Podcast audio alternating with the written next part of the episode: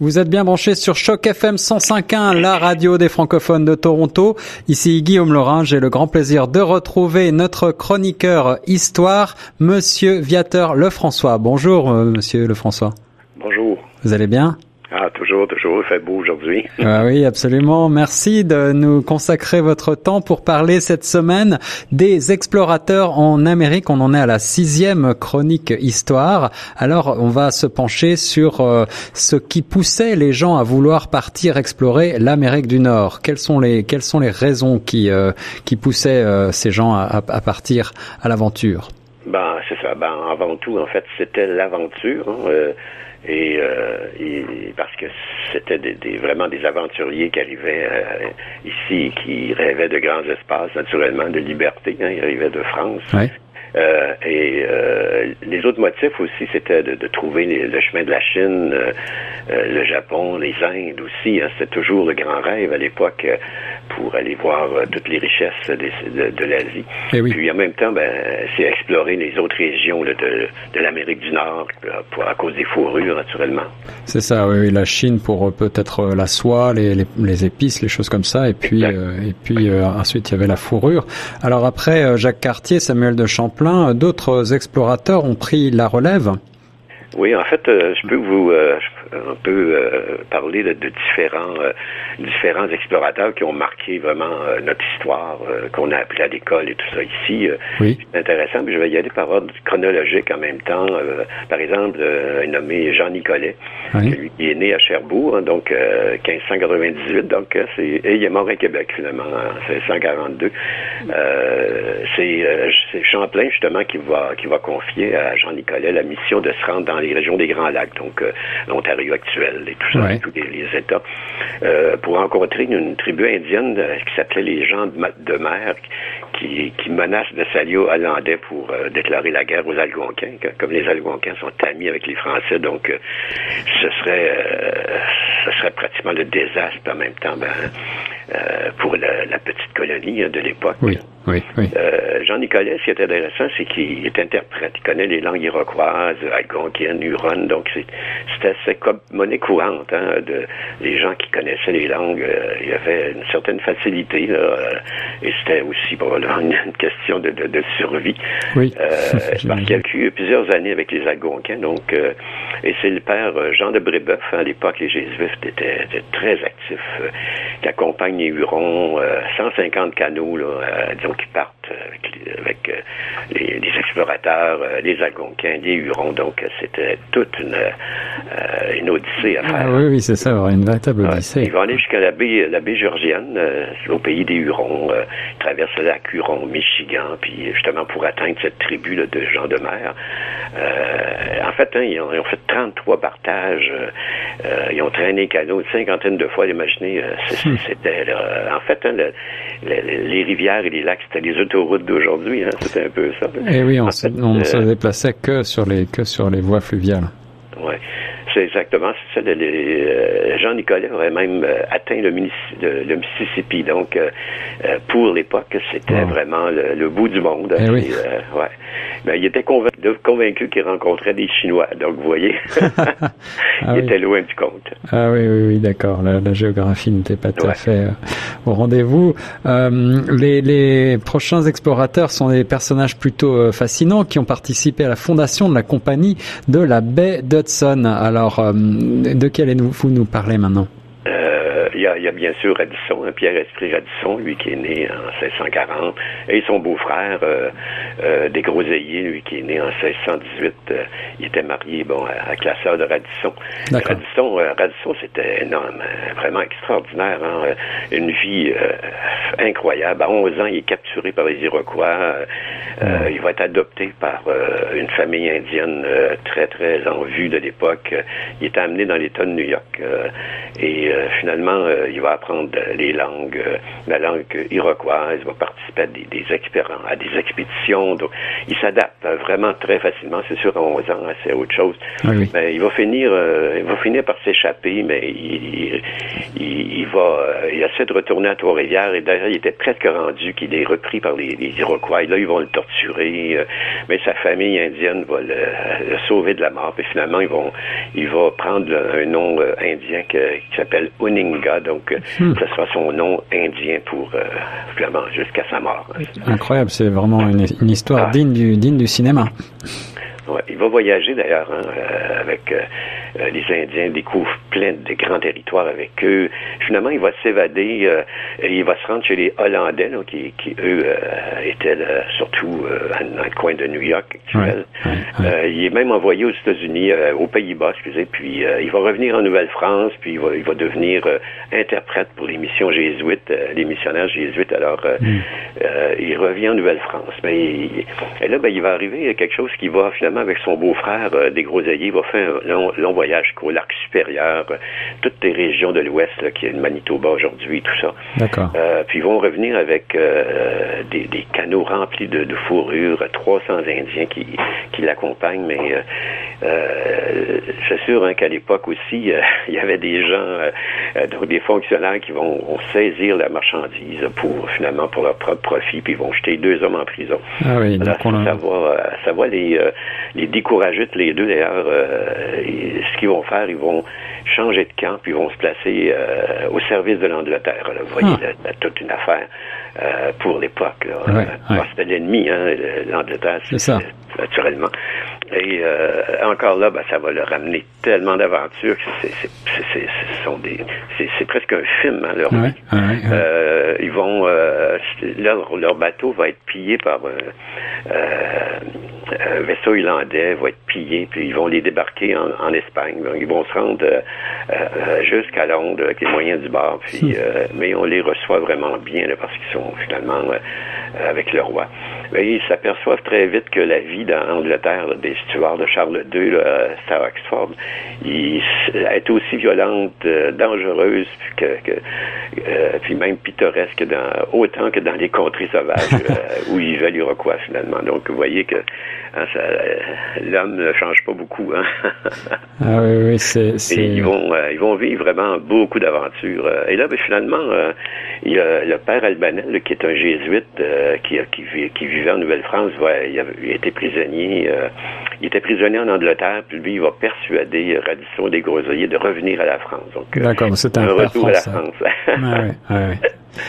Euh, si on peut résumer en fait leur, leur vie, c'est à partir de cinq coureurs des bois, en chassant avec des Indiens, ils prennent part des, des affaires internationales, ils, vont converser avec des rois, euh, tantôt français, tantôt catholiques, tantôt anglais ou hollandais, donc euh, comme on, finalement sans doute protestant, donc euh, il va comme Radisson va se marier trois fois, on témoin de la peste, du grand incendie de Londres, il assiste au couronnement de Jacques II, donc vous voyez comment et naturellement, comme on disait au début, il va participer à la fondation de, de les, tous les deux de la compagnie David Hudson. Alors, euh, c'est quelque chose. Hein, euh, oui, une histoire tout à fait euh, passionnante et fascinante que celle de, de Radisson et de, et de, donc son beau-frère euh, Desgroseilliers.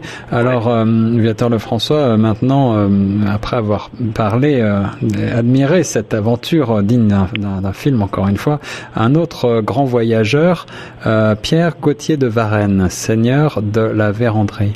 Oui, c'est sûr que les gens le connaissent plus euh, sur euh, la véranderie tout court. Hein. Euh, lui, il est né en 1714, donc il va commencer d'ailleurs ses expéditions en, 1731. en fait, lui, l'idée c'était l'Ouest. Il, puis il, est parti pour découvrir la mer de l'Ouest. Hein. C'est sa première expédition.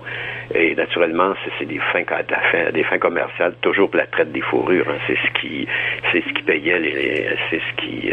Eh oui. Il y a des, des compagnies, des compagnies françaises qui étaient ici, comme les champs, les sans associés, c'est sûr. Hein. Alors, parti à la découverte de la de la mer de l'Ouest, quelle région va-t-il explorer? Euh, lui, euh, en fait, d'abord, il va aller au lac supérieur, hein, puis il va aller, il va, euh, va prendre la rivière Pigeon, puis il va atteindre les hautes terres du portage, donc c'est-à-dire la ligne de partage des, des eaux laurentiennes, un peu ça, qui sépare les deux bassins, les deux bassins, donc, les rivières.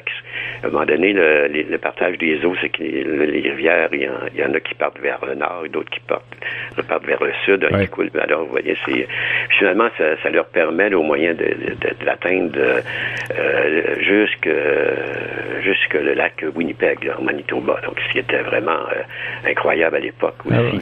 Ah oui, une grande euh, exploration. puis il va organiser aussi des expéditions à partir de l'ouest, le fort Caminis euh, donc puis il va édifier une dizaine de forts en, tout en allant en s'en allant vers l'ouest, dont le fort hmm. Saint-Pierre, le fort Saint-Charles dans l'ouest et tout ça. Donc c'est c'est vraiment, euh, c'est un découvreur, mais en même temps un bâtisseur. Un bâtisseur, oui, oui, c'est ça, c'est ça. Il va se diriger vers le nord, euh, sur le lac Manitoba, le fort euh, Bourdon, donc jusqu'à la pointe nord du lac Winnipeg, ce qui est vraiment très loin pour l'époque. Et en 1742, il y a les deux autres fils de la véranderie, il y a Louis-Joseph et François, ils vont, ils vont avoir la, mission d'aller aussi loin que possible vers l'ouest. Donc, ils, il se dirige, lui, euh, vers, autres, vers la direction du sud-ouest. Donc, euh, il remonte euh, le Haut-Missouri jusqu'à la rivière Yellowstone. Donc, et là, ben, c'est ce qu'il appelle un écran de, de, pierre qui leur barre la route. C'est euh, ce qui leur barre la route aussi, et la vue sur l'ouest. Donc, ils sont au pied des montagnes rocheuses euh, dans le Wyoming naturel. Donc, vous voyez comment c'est. Et c'est sûr, et tout ça, sans compter toutes les aventures, qui, toutes euh, les rencontres qu'ils ont fait avec les tribus indiennes. Hein. Il y en a qui sont, il y en a qui sont plus accueillantes que d'autres, disons. eh oui, j'imagine que ce genre d'exploration était extrêmement dangereuse, surtout pour ces, ces explorateurs qui étaient, qui voyageaient par petits, par petits groupes. Alors, je crois que le Seigneur de la véranderie a été même euh, reconnu, ses, exploits ont été reconnus par le roi de France. Oui, en 1745, il y a Louis XV euh, euh, qui, dit le bien-aimé. Mhm. Bon, il les adore en accordant au, père de la véranderie la croix de, Saint-Louis. Donc, vous voyez, ah c'était la, grande distinction très prestigieuse à l'époque. Absolument, c'est la plus la plus prestigieuse de l'époque. Puis, finalement, il va, lui donner aussi une signerie pour lui et sa famille. Donc, puis il est promu capitaine pour ses services. Euh, euh, il est mort en, euh, le 5 décembre 1749. Il était en train de préparer une expédition sur la rivière Saskatchewan. Donc, vous voyez, il est décédé à Montréal, finalement. Ouais, alors, effectivement, une, vie d'aventure et d'exploration. on peut ajouter que la véranderie a fait finalement reculer les frontières de la Nouvelle-France. Absolument, au moins jusqu'au Manitoba, hein, parce qu'il c'était euh, c'était le début aussi de, la compagnie de la baie du Tson. Hein. Mais euh, finalement, ce qui arrive, c'est que avec tous les postes qu'il a bâtis dans l'ouest, dans l'ouest des Grands Lacs, ben ça va transformer le territoire finalement. Mais en même temps, il va euh, il va aussi faire une euh, concurrence à combien d'habits du son euh, dans les régions de Saskatchewan, de la Sinibouane. Euh, donc, vous voyez que ça a été reconnu comme un, pionnier hein, du territoire de, l'Ouest. Viateur Lefrançois, pour les auditeurs de Choc FM, parlez-nous maintenant d'un autre grand explorateur, René Robert Cavelier de la Salle. Euh, oui, lui, il est né à Rouen, donc en France, en 1643. Il est mort en 1687 dans le sud, dans le sud-ouest de la colonie française de Louisiane, donc hmm. dans l'état actuel de, du Texas. D'accord. Lui, il débarque en Nouvelle-France en 1667 avec son frère, ben, son frère Jean, qui était prêtre, était déjà ici, donc sans doute que ça l'a pas mal attiré. Hein. C'était une des raisons. Ah oui, un prédicateur. Alors, comme tous les autres explorateurs, il a parcouru le territoire américain? Euh, Oui. Euh, D'abord, il a fondé le village de la Chine, qui, qui, est sur l'île de Montréal actuellement, qui avait été attaqué euh, par euh, les Iroquois euh, quelque temps euh, quelque temps plus tard il va être attaqué donc qu'il y a eu 200 200 personnes qui ont été tuées par les Iroquois hein, c'est quelque chose. Wow. c'est féroce il va fonder plusieurs forts c'est un explorateur voyageur il, a, il, a, il, a, parcouru la région des grands des grands lacs des États-Unis du Canada actuel puis le fleuve Mississippi. il, a, découvert les territoires comme situés dans la vallée du Saint-Laurent jusqu'au delta du, du, Mississippi. Donc, il en a fait, il en a, il en a fait du canot, si on peut dire. Alors, pour terminer, on, on, ne peut pas ne pas évoquer certainement le plus grand de nos explorateurs canadiens, Pierre Lemoine d'Iberville. Ah oui, c'était lui, c'est encore encore là sa vie est, est incroyable. il a fait, euh, il a tout fait finalement. lui, il est, né à Montréal d'ailleurs. Il est né à Ville-Marie euh, en 1661. Donc, euh, d'accord. c'est donc ses parents étaient des pionniers, les premiers pionniers. Puis il est mort à La Havane, en Cuba. Donc, vous voyez, en, 1606. Ah oui, loin de loin de sa ville natale. Oui, oui. Ah oui. D'ailleurs, il, y a un monument là-bas. ah oui. Oui, là-bas. J'en ai vu à Winnipeg, j'en ai vu à d'autres endroits. C'est sûr, il y en a au Québec. C'est un navigateur, un commerçant, un militaire, un corsaire, euh, un explorateur, naturellement, euh, à l'époque de la colonisation française des Américains, c'est sûr. C'est un homme d'exploit. Hein, et, hmm. lui, il voulait, il, voulait, toujours se dépasser. Il est connu pour avoir lutté euh, contre l'armée anglaise une grande partie de sa vie. Il a détruit plusieurs établissements ennemis dans le baie par exemple. Puis il a fondé plusieurs forts. Il a exploré l'Amérique euh, vraiment euh, beaucoup. C'est ça, alors un aventurier, en quelque sorte un, héros. Les gens se souviennent encore de cet homme euh, hors, du, hors du commun, hors de l'ordinaire. Dans, dans, la mémoire collective des Québécois, il, existe toujours.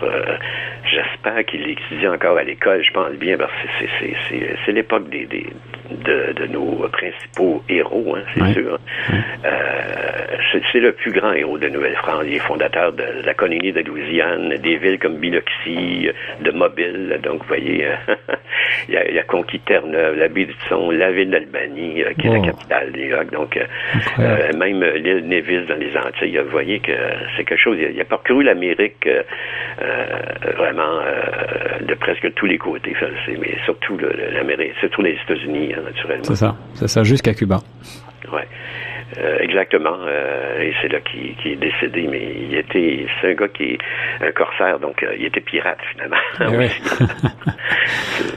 Viateur Lefrançois, un grand merci pour ce point sur les, les explorateurs, ces grandes figures mythiques de, de les explorateurs en Amérique. On aurait pu aussi mentionner quelques autres noms. Peut-être pouvez-vous simplement en passant les, les, les mentionner. Ben oui, c'est oui parce que c'est faut faut pas les oublier non plus. Hein, Étienne Brûlé qui a, qui a, fait pratiquement tout ce qui est ah euh, l'Ontario. Hein, incontournable, Étienne Brûlé. très connu, euh, Nicolas Perrault, Charles Albanel, qui était qui était un jésuite, Jacques Jacques Marquette, Louis Joliette, c'est des gens qui, qui sont toujours dans l'imaginaire, beaucoup des, des, francophones hein, d'ici. Viateur Lefrançois, euh, un grand merci pour cette nouvelle chronique historique sur les ondes de choc FM 105.1. On se retrouve très bientôt pour une euh, prochaine chronique. Oui, en fait, euh, ça va être une série qui, qui va être quand même assez assez poignante, ça peut dire, parce que euh, il va avoir, en fait, ce sont les attaques euh, britanniques qui vont avoir lieu en Nouvelle-France euh, jusqu'à finalement hein, les États-Unis, les, Britanniques finalement vont réussir en 1759, 1760 à prendre la Nouvelle-France, mais eh après 150 ans de, de, de, de, lutte, si on peut dire. Donc, il était tenace. Alors voilà, à partir de la semaine prochaine, une nouvelle série qui ne manquera pas de passionner les auditeurs de Choc FM 105.1. Viateur Lefrançois, un grand merci. Ben, c'est un plaisir. Et à très bientôt sur Choc FM.